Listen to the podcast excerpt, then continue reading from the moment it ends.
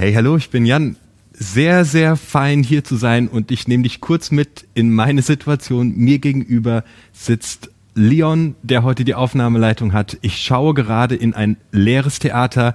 Von vorne kommen Scheinwerfer und ich stelle mir einfach vor, dass du da bist, auf deiner Couch hockst und zuhörst. Ich freue mich mega, dass ich heute predigen kann und ich habe dir eine Geschichte mitgebracht aus dem Ersten Testament. Eine eine ganz alte Geschichte, die relativ direkt am Anfang erzählt wird und es geht um einen Mann namens Jakob. Und dieser Mensch Jakob ist auf einer Reise. Und auf dieser Reise macht er eine Rast am Abend, als es dunkel wird. Und er baut sich einen sicheren Ort er nimmt Steine, die in der Wüste liegen, formiert sie um seine Lagerstelle und er legt sich hin mit dem Rücken auf die Erde und schläft ein. Und als er einschläft, hat er einen Traum. Er sieht eine Leiter, die vom Boden der Wüste hoch in den Himmel geht und Engel laufen hoch und Engel laufen runter. Und auf einmal sieht er, dass Gott ganz dicht bei ihm ist. Und Gott sagt etwas zu ihm, das sein Leben komplett verändert. Und er wacht am nächsten Morgen auf und er ist komplett erstaunt, dass an diesem Ort, in dieser Nacht, in seiner Lebenssituation ihm auf einmal Gott begegnet ist. Die neue Serie, in die wir heute starten, heißt Gott begegnen, das wird dein Leben verändern diese Geschichte steht ganz am Anfang in der Bibel. Also davor kommen gerade mal noch Eva und Adam und Kain und Abel und Noah und Abraham und Sarah und Isaak. Und dann kommt die Geschichte von diesem jungen Mann namens Jakob. Es steht wirklich, das ist, das in den ersten ein Prozent der gesamten Geschichte geschieht diese Begegnung dieses Menschen mit Gott. Ähm, und Jakob liegt mit seinem Bruder im Streit.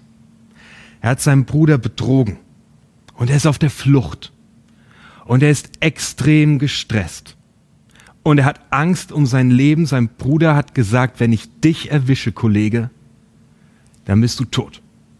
Das ist die Situation, in der dieser Jakob gerade steckt.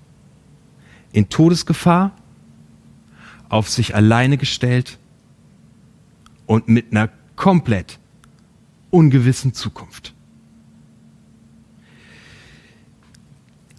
Ich gehe mal mit dir zusammen in diese Geschichte rein.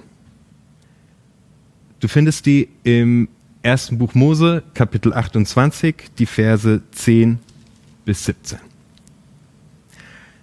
Jakob machte sich auf den Weg von Beersheba nach Haran. Also er ist auf der Flucht und er zieht von Beersheba nach Haran. Er hat ein Ziel. Dieses Ziel haben ihm seine Eltern genannt. Der war wirklich dick in Trouble und seine Eltern haben gesagt, zieh nach Haran. Er macht das, was er gelernt hat. Er macht das, was seine Eltern ihm sagen. Er macht das genauso, wie es schon immer ist. Dass seine Eltern ihm das sagen, steht dafür, dass wir etwas tun, wie wir es einfach schon immer getan haben. Wir sind zurzeit auch oft krass gestresst. Man könnte Corona mit einer Todesgefahr vergleichen. Und wir tun das schon wieder, wie wir es schon immer getan haben. Vor Corona war mein Leben auf 180 kmh unterwegs. Termine, Termine, Termine. Ich habe fünf Kinder. Mir wird niemals langweilig. Als dann der erste Lockdown kam, habe ich entschieden, ich werde in meinem Leben mal ein bisschen runterfahren. Ich will auf die wichtigen Dinge achten. Ich will achtsamer mit mir selbst sein. Und jetzt seit zwei Wochen stelle ich schon wieder fest, wenn ich durch die Stadt fahre, alle sind gestresst. Morgens der Berufsverkehr, es ist der absolute Horror. Wir machen schon wieder genau das, wie wir es gelernt haben und wie wir es schon immer getan haben. Wir sind zurück in vor Corona, wir drehen am Rad, wir haben viel zu viel zu tun, unser Leben ist gestresst. Etwas schon so machen, wie man es schon immer gelernt hat. Naja, der Streit mit meinem Nachbar, der wird nie gut ausgehen. Oder es war doch klar, ich werde keinen neuen Job finden. Oder jemand beleidigt dich und du schießt sofort zurück. In der Regel handeln wir genauso, wie wir es gelernt haben. Aber bei Jakob ändert sich heute etwas grundlegend. Er kam an einen Platz und übernachtete dort, weil die Sonne gerade untergegangen war. Hinter seinen Kopf legte er einen großen Stein, der dort herumlag. Er kam an einen Platz so. Das ist kein besonderer Platz. Das ist irgendein Platz auf dem Weg. Und er rechnet mit überhaupt nichts Besonderem in dieser Nacht. Es ist ein Platz. Aber an diesem Platz wird ihm in dieser Nacht etwas Unglaubliches passieren. Er wird Gott begegnen. Gott kommt total unvorhersehbar und auf einmal plötzlich, und wir erwarten es nicht, unverhofft in dein und in mein Leben rein, wenn wir gerade komplett am Durchdrehen sind. Wenn wir nicht wissen, was die Diagnose auf unsere Krankheit sein wird. Wenn wir nicht wissen, ob wir unsere Arbeitsstelle nach Corona noch haben werden wenn wir keine Ahnung haben, wie unterwegs sich entwickelt innerhalb dieser Krisenzeit. Gott kommt auf einmal unverhofft an irgendeinen random Platz. Der braucht kein Tempel. Der braucht es nicht, dass du ewig dich abmühst, ihn zu finden, was natürlich mega gut ist. Aber der kommt einfach.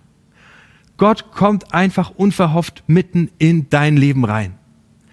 Das ist das Erste, was ich lerne, einfach aus diesem an jenem Ort. Es ist halt, es ist halt irgendein Ort.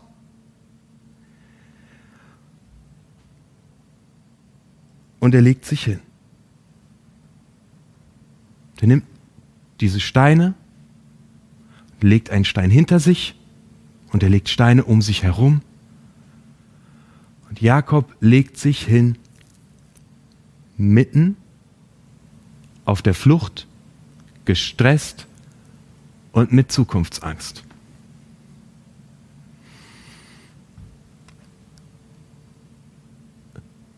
leg dich mal hin.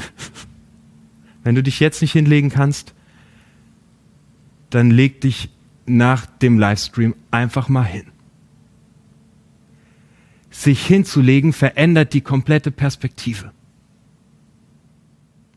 Ich verliere aus den Augen, was war. Wenn ich stehe, blicke ich zurück. Ich sehe, was war. Wenn ich stehe, blicke ich nach vorne, gucke, was wird kommen. Ich schaue, was ist gerade. Was bringt die Zukunft? Was ist mein nächster Schritt? Werde ich das schaffen? Habe ich genug Kraft? Was kommt morgen? Was kommt übermorgen? Und die Augen wandern ruhelos. Ich habe meine Ziele im Blick, ich habe meine Nöte im Blick, ich habe meine Sorgen im Blick. Ich bin voller Energie, ich will das nächste tun, ich will mit dem Kopf durch die Wand, ich mache und ich arbeite und ich versuche alles im Blick zu haben. Alles das lässt du in dem Moment zurück, in dem du dich hinlegst. Du siehst deine Ziele nicht mehr, Du siehst das nächste To-Do nicht mehr. Du siehst deine Sorgen nicht mehr. Du siehst nicht mehr nach hinten. Du siehst nicht mehr nach vorne. Wenn du liegst, hast du nur noch eine einzige Blickrichtung. Und die geht nach oben. Hinlegen ist das Beste, was du tun kannst, wenn du gestresst bist wenn du nicht mehr weißt, wohin, wenn du das Gefühl hast, dass alles über dir zusammenschlägt. Leg dich hin. Wenn du liegst, ist die größtmögliche Fläche deines Körpers mit der Erde verbunden. Du fängst an, ruhiger zu atmen und dein Blick geht nach oben. Dein Schaffen, deine Ziele, dein Scheitern, deine Herausforderung, das Meeting am Abend, das nächste Ding auf der To-Do-Liste, das ist alles aus deinem Blickwinkel raus.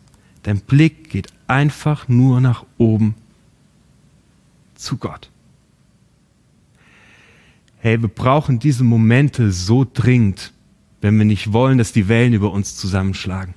Wir brauchen diese Momente, wo wir uns einfach mal rausnehmen und uns hinlegen und unseren Blick auf das fokussieren, was wirklich wichtig ist, nämlich auf das, was Gott über uns denkt und was sein Blickwinkel ist.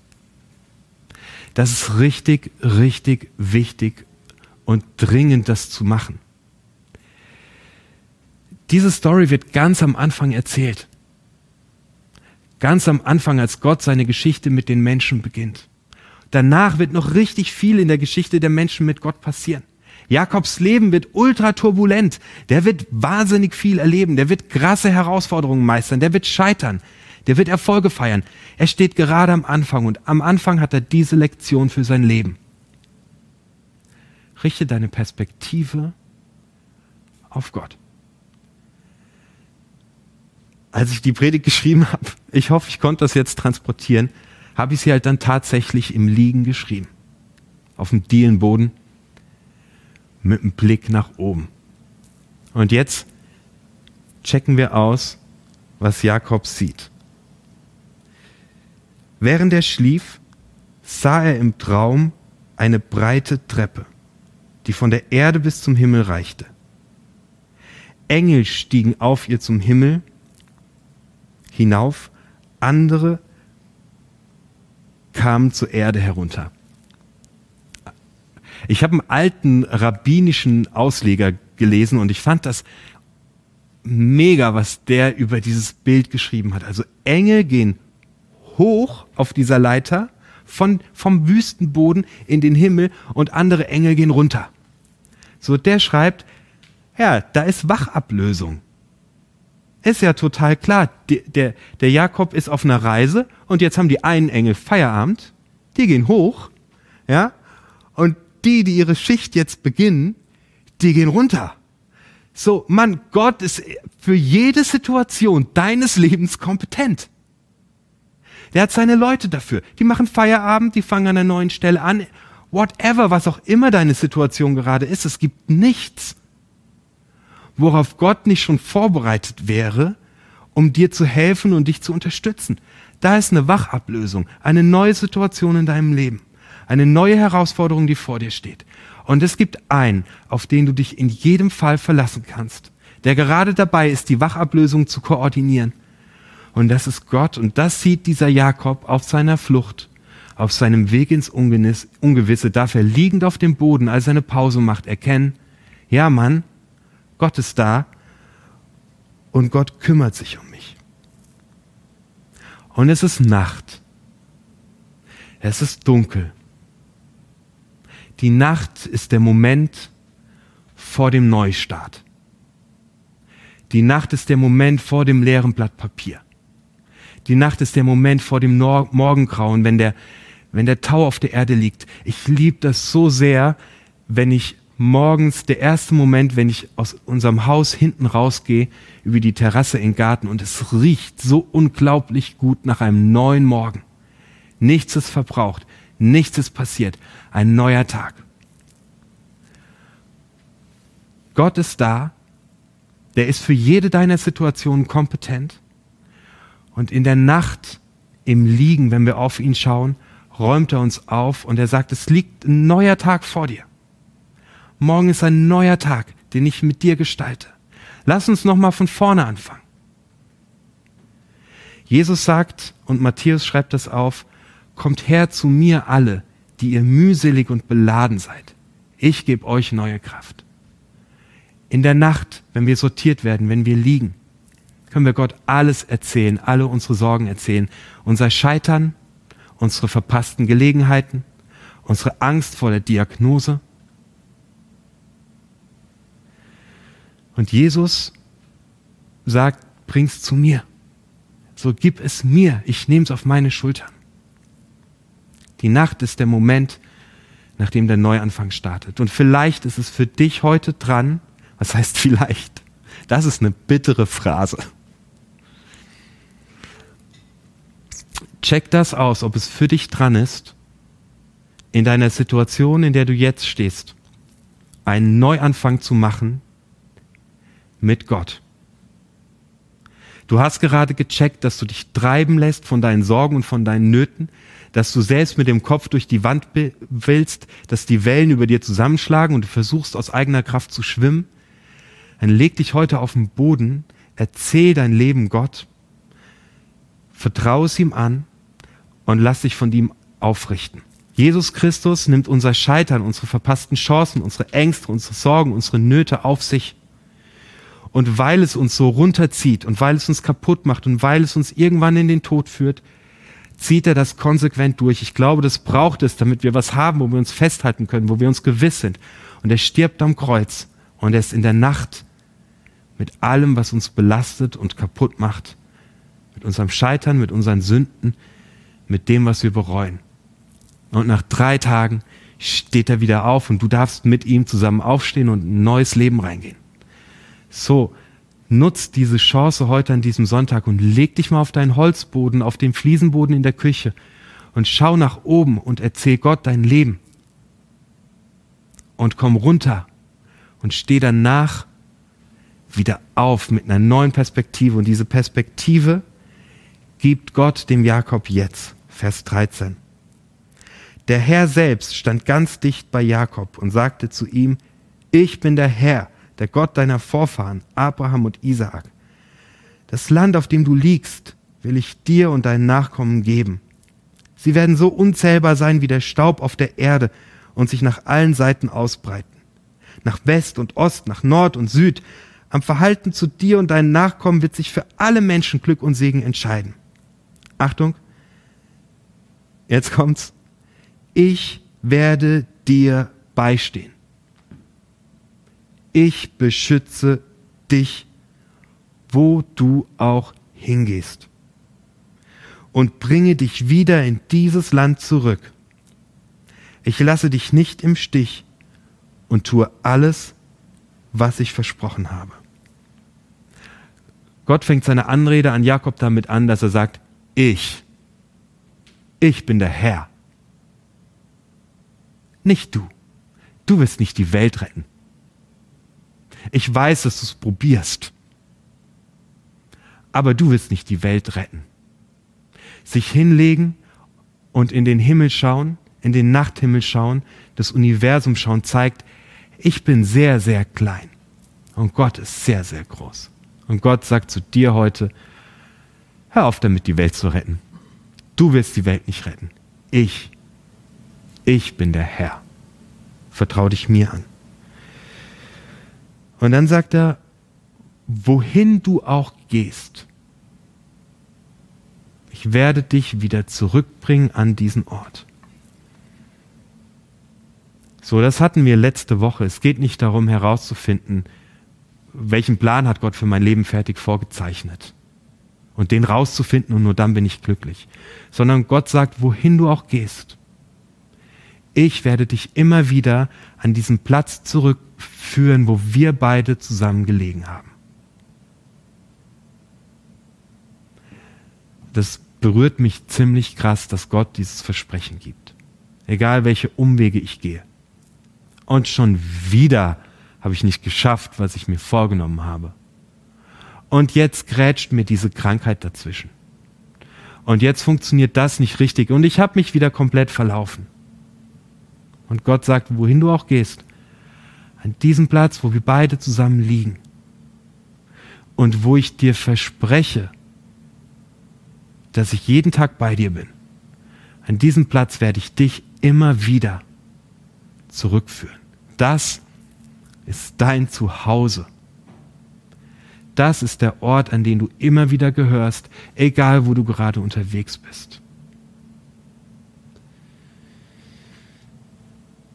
Jakob erwachte aus dem Schlaf, Vers 16, und rief, What? Der Herr ist an diesem Ort. Also in Wirklichkeit sagt er wahrhaftig. Aber so stelle ich mir das vor. Und ich wusste es nicht. Er war ganz erschrocken und sagte, man muss sich dieser Stätte in Ehrfurcht nähern. Hier ist wirklich das Haus Gottes, das Tor zum Himmel. What? Gott ist da auf einmal mitten in deinem Leben. Jakob hat mit allem gerechnet, aber nicht damit.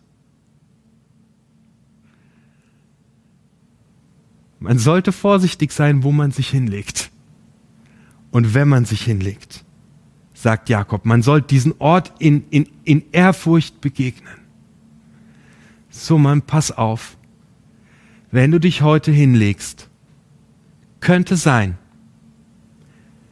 dass dir Gott begegnet. Amen.